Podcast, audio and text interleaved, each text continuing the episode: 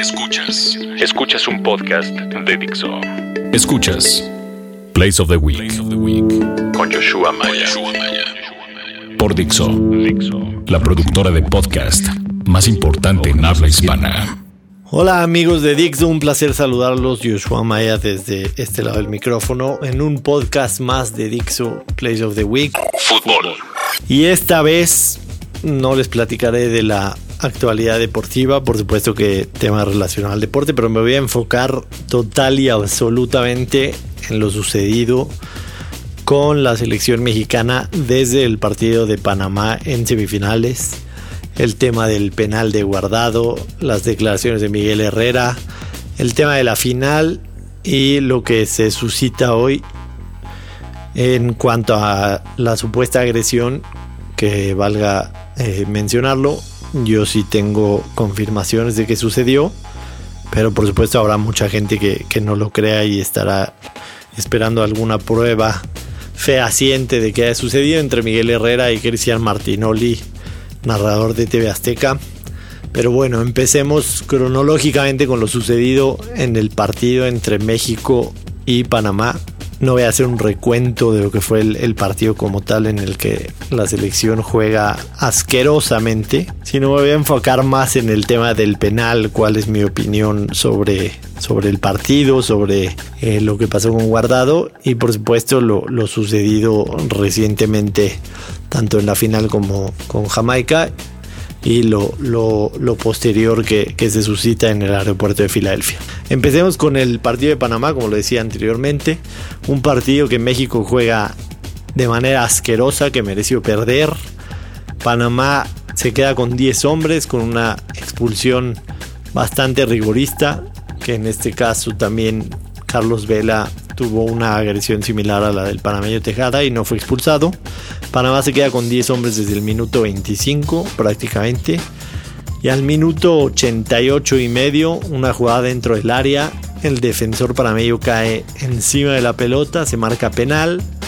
Los panameños se vuelven locos, todo el mundo se vuelve loco porque a todas luces no existía un penal en, en esa jugada. Los panameños se quieren salir, y de repente empieza a haber una discusión en, redes sociales, inclusive varios comentaristas en la, en la televisión lo dicen, que Andrés Guardado falle el penal a propósito, si es que se quiere recuperar un poquito de la dignidad que se había perdido en el momento en que el árbitro estadounidense le regala un penalti a México en el minuto 89, cuando era inminente la eliminación de México. Situación que por supuesto a los organizadores les hubiera afectado tremendo. Una final entre, entre Estados Unidos y, México estaba eh, pronosticada y al final de cuentas Estados Unidos no pasó y México estaba a punto de quedarse fuera. En el, en el tema de Andrés Guardado, aquí hay dos aristas. Yo, yo definitivamente en, en, mis redes sociales, los que no me siguen en Place of the Week, arroba Place of the Week, principalmente en Twitter, puse que Andrés Guardado, si tenía los arrestos suficientes para, para, para demostrar este, un poquito de, honra, tenía que haber errado el penal. Y, me explico porque desafortunadamente tenemos una imagen bastante afectada y dañada ante los países de Centroamérica en el tema de fútbol por lo que ha sucedido los, los recientes años con, nuestra, eh, digamos, el sentimiento de, grandeza, de ser el gigante, el todopoderoso, el presumido. Y, la gente esto definitivamente lo ha tomado muy a mal desde hace muchos años. No es casualidad que cada vez que México va a Centroamérica nos traten con la punta del pie y todo relacionado a esto. Independientemente de los problemas recientes del país, llámese el Chapo, llámese dólar, llámese Peña Nieto, llámese lo que sea, la imagen de México al exterior últimamente está por los suelos. Y me parece que Andrés Guardado tenía una oportunidad en sus manos que no se le va a presentar jamás en su vida para dar una imagen distinta hacia el mundo de que en México hay algunos que todavía tienen un poquito de valentía, de honor, de vergüenza, de decir yo no necesito que me lo regalen y si perdí, merecí perder como a todos nos pareció ese partido contra Panamá. Por otro lado, eh, la Federación Mexicana de Fútbol quien siempre y, recientemente más aún ha, priorizado el tema económico a cualquier otro tema, llámese deportivo, llámese eh, humildad, honor, verdad, vergüenza. Eh, si, Andrés Guardado hubiera fallado ese penal a propósito, por supuesto que hubiera quedado marginado de la selección en, su vida entera de aquí para adelante. ¿Por qué? Porque no se hubiera jugado la final de la Copa Oro, que eventualmente ganó, y tampoco se hubiera ido a la Copa Confederaciones del 2017, situación que para la Federación Mexicana de Fútbol les hubiera afectado en, un cálculo que yo hice tranquilamente en, una cuestión de 100 millones de dólares de ingresos. Y, esa es la, arista que tenía Andrés Guardo. Me parece que, que, que él sabía evidentemente que no había sido penal, que se lo regalaron. El Piojo admite que sabía que no era no era penal y tampoco el Piojo tuvo la valentía de decirle a su jugador que lo tirara para afuera. Lastimosamente, en mi punto de vista, entiendo, quiero, quiero, quiero recalcar esto, entiendo que Andrés Guardado no lo haya tirado para afuera. Finalmente su profesión, finalmente como él mismo lo dijo, a veces el fútbol te da y a veces el fútbol te quita. Para mí no es una situación comparable como el tema de, Holanda y, y Robben, que hasta la fecha ellos argumentan que era penal y en, el punto de vista de varias gente sí era, la mayoría dicen que no era. Eh, en un mundial. Aquí a todas luces no existió la falta dentro del área y Andrés Guardado tuvo la oportunidad de hacer justicia, aunque le hubiera costado definitivamente carísimo a él, quizás a su director técnico y por supuesto a la Federación Mexicana de Fútbol. Al final decide tirarlo, no lo festeja, una muestra clara de que sabía que, que, no se debía festejar. Y México lo termina ganando con otro penal, también dudoso, no me interesa opinar si era o no era, pero lo termina ganando en, tiempos extra 2 a 1 con dos penalties.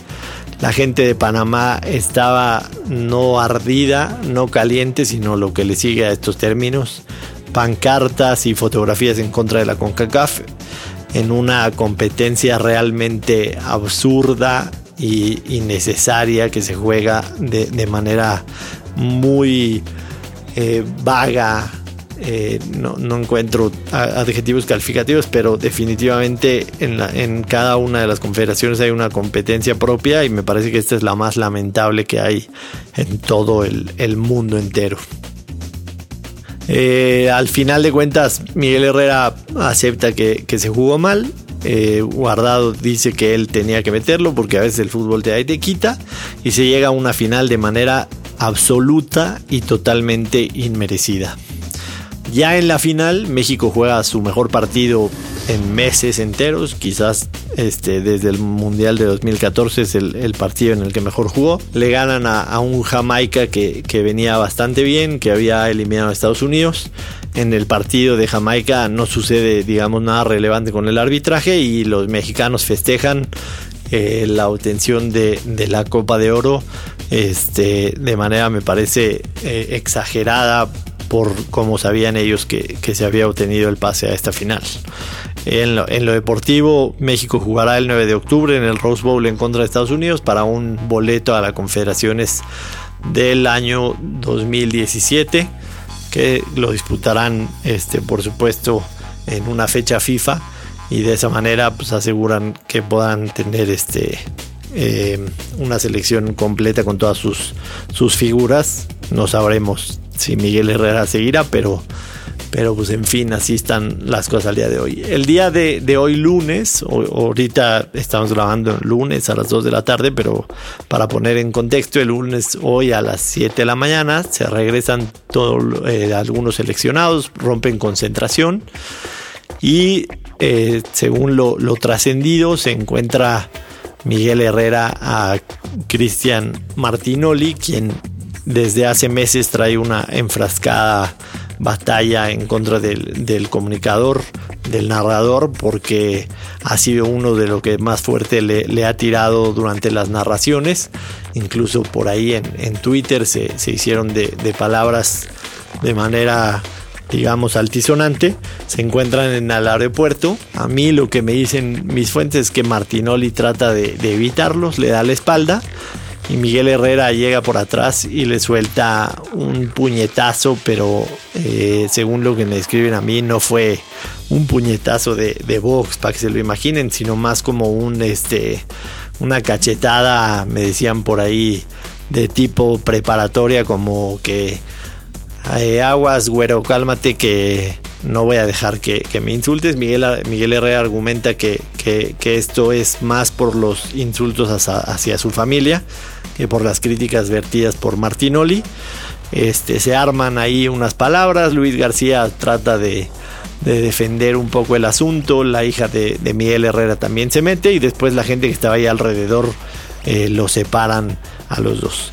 Vamos a, dividir las partes. Número uno, eh, quiero decir yo abiertamente, sin, ningún empacho, que no soy fan de, de Cristian Martinoli. Definitivamente me parece este, un tipo que sí, sí, sí a veces se pasa de criticón, de bufón, pero finalmente ese es el éxito que, que ha resultado para tanto él como para su empresa TV Azteca y, durante los, los, últimos años ha igualado demasiado en, rating, sino que superado a, Televisa. Entonces, esa manera de ser de Martinoli a, mucha gente le gusta. A mí en lo personal no, no soy muy de, su, de su fan, de su estilo. A mí me gusta una narración eh, más eh, argumentada, con más análisis situación que ellos no lo suelen hacer. Por su parte, Luis García es el que se dedica a hacer ese análisis y, me parece fantástico como, lo hace y se combinan bastante bien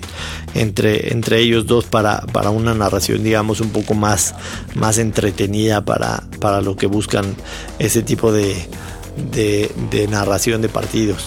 Finalmente, este Martinoli este, no, no se cuenta nada hoy, todo es un trascendido de la gente de, TV Azteca que seguramente se enteraron de inmediato de lo sucedido y este y, pues así está la situación. Por otro lado, Miguel Herrera, eh, quien valga puntualizarlo, desde aquel domingo famoso electoral en el que pone unos tweets a favor de un partido en plena veda electoral, se le viene el barco hacia abajo como si hubiera chocado con un inmenso iceberg y se ha estado hundiendo periódicamente.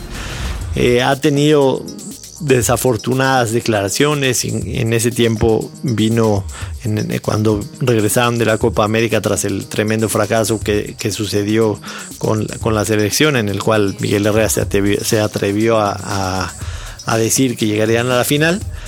Eh, en, la conferencia de prensa le llama pendejo a, a, Martinoli y de ahí se hacen más grandes las cosas. También, por supuesto, Martinoli reacciona a eso y sus críticas cada vez, cada vez han, ido en aumento.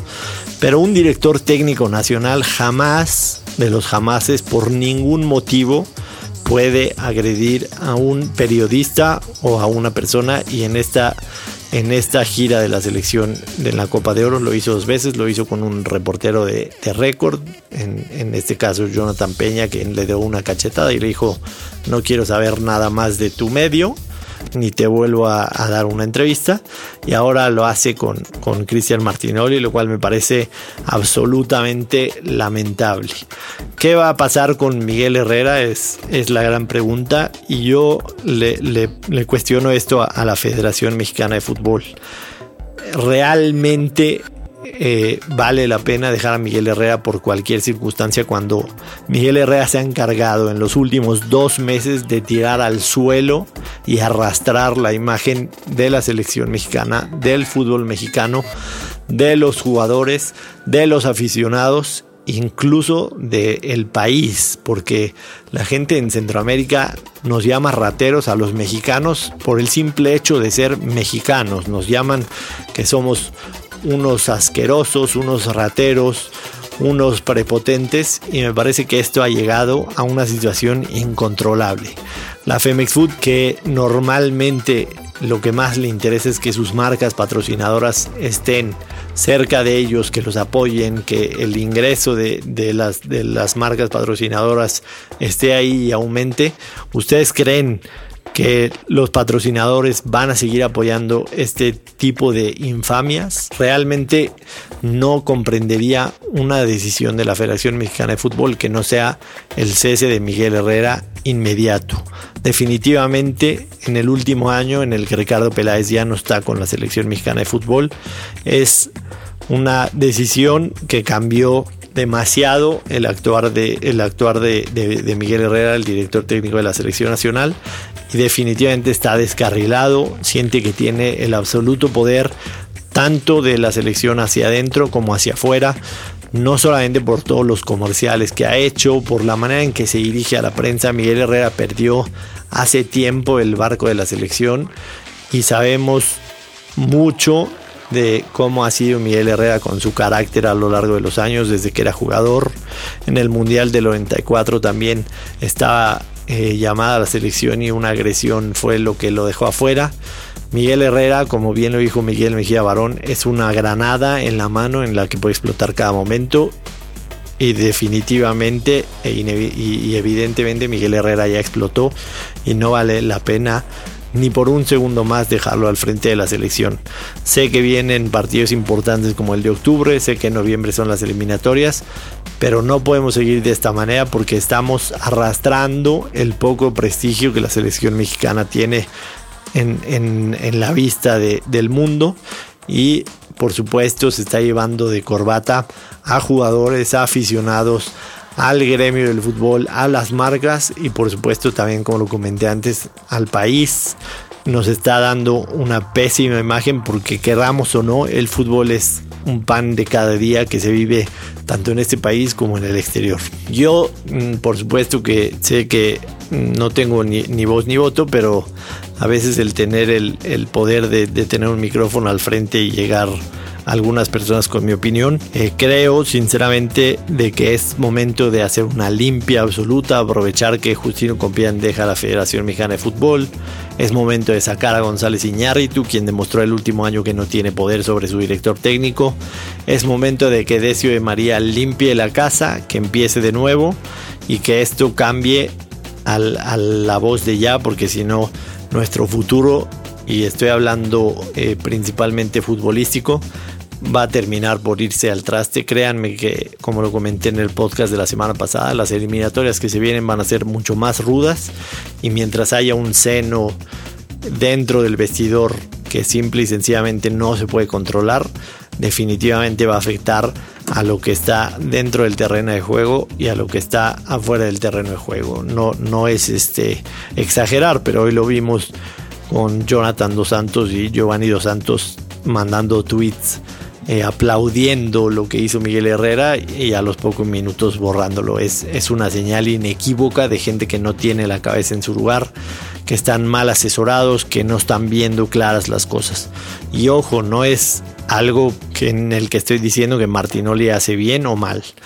Eh, la crítica siempre va a existir. En México la crítica deportiva de los medios es demasiado leve a lo que sucede en el resto de los países del mundo.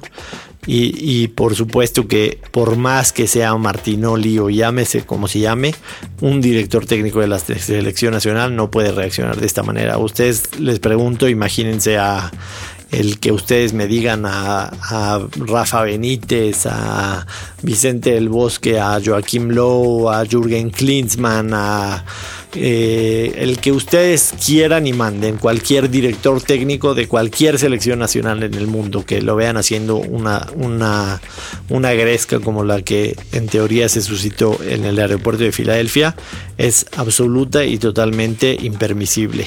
Si queremos que nuestro fútbol crezca, si queremos profesionalizarnos, no podemos permitir que una situación como la que sucedió en Filadelfia vuelva a ocurrir y de esa manera hay que cortar tajantemente lo que se ha hecho y se ha hecho mal. Esa es mi, humilde opinión. Eh, en este caso el podcast lo dediqué total y absolutamente a, este tema que me parecía valía la pena aclararlo, puesto que recibo muchos comentarios y a veces es imposible contestar a todos, pero creo que valía la pena tomarnos el tiempo. Empezó la, la Liga Mexicana, Tigres juega la final de la Libertadores en contra de River Plate. De todo eso creo que habrá tiempo para comentarlo la semana que entra. pero lo que más me, importaba es dejar mi opinión en, este tema de, de, la selección mexicana, de Miguel Herrera y por supuesto lo que sucedió en el partido contra Panamá, que me parece que es una de las imágenes más lamentables de nuestro fútbol que hemos visto en muchísimos años. Ojalá que todo cambie, ojalá que tengamos un nuevo amanecer, un borrón y cuenta nueva, un comienzo desde cero y que podamos volver a sentirnos orgullosos de ver a nuestra selección levantar un trofeo, cualquiera que sea. Yo sinceramente el domingo cuando México ganó la Copa de Oro no sentí absolutamente ningún orgullo, ninguna felicidad. No debimos de haber llegado a la final. Una lástima. Eh, sé que alguna gente me dirá, eh, yo tengo la camiseta puesta, pase lo que pase, y lo comprendo, pero yo no me puedo enorgullecer ni me puedo eh, poner contento por una situación en la cual dejamos una imagen absolutamente deplorable. Muchas gracias por escuchar mi opinión y cualquier cosa estoy en Twitter arroba Place of the Week. Nos saludamos la próxima semana aquí en Dixo.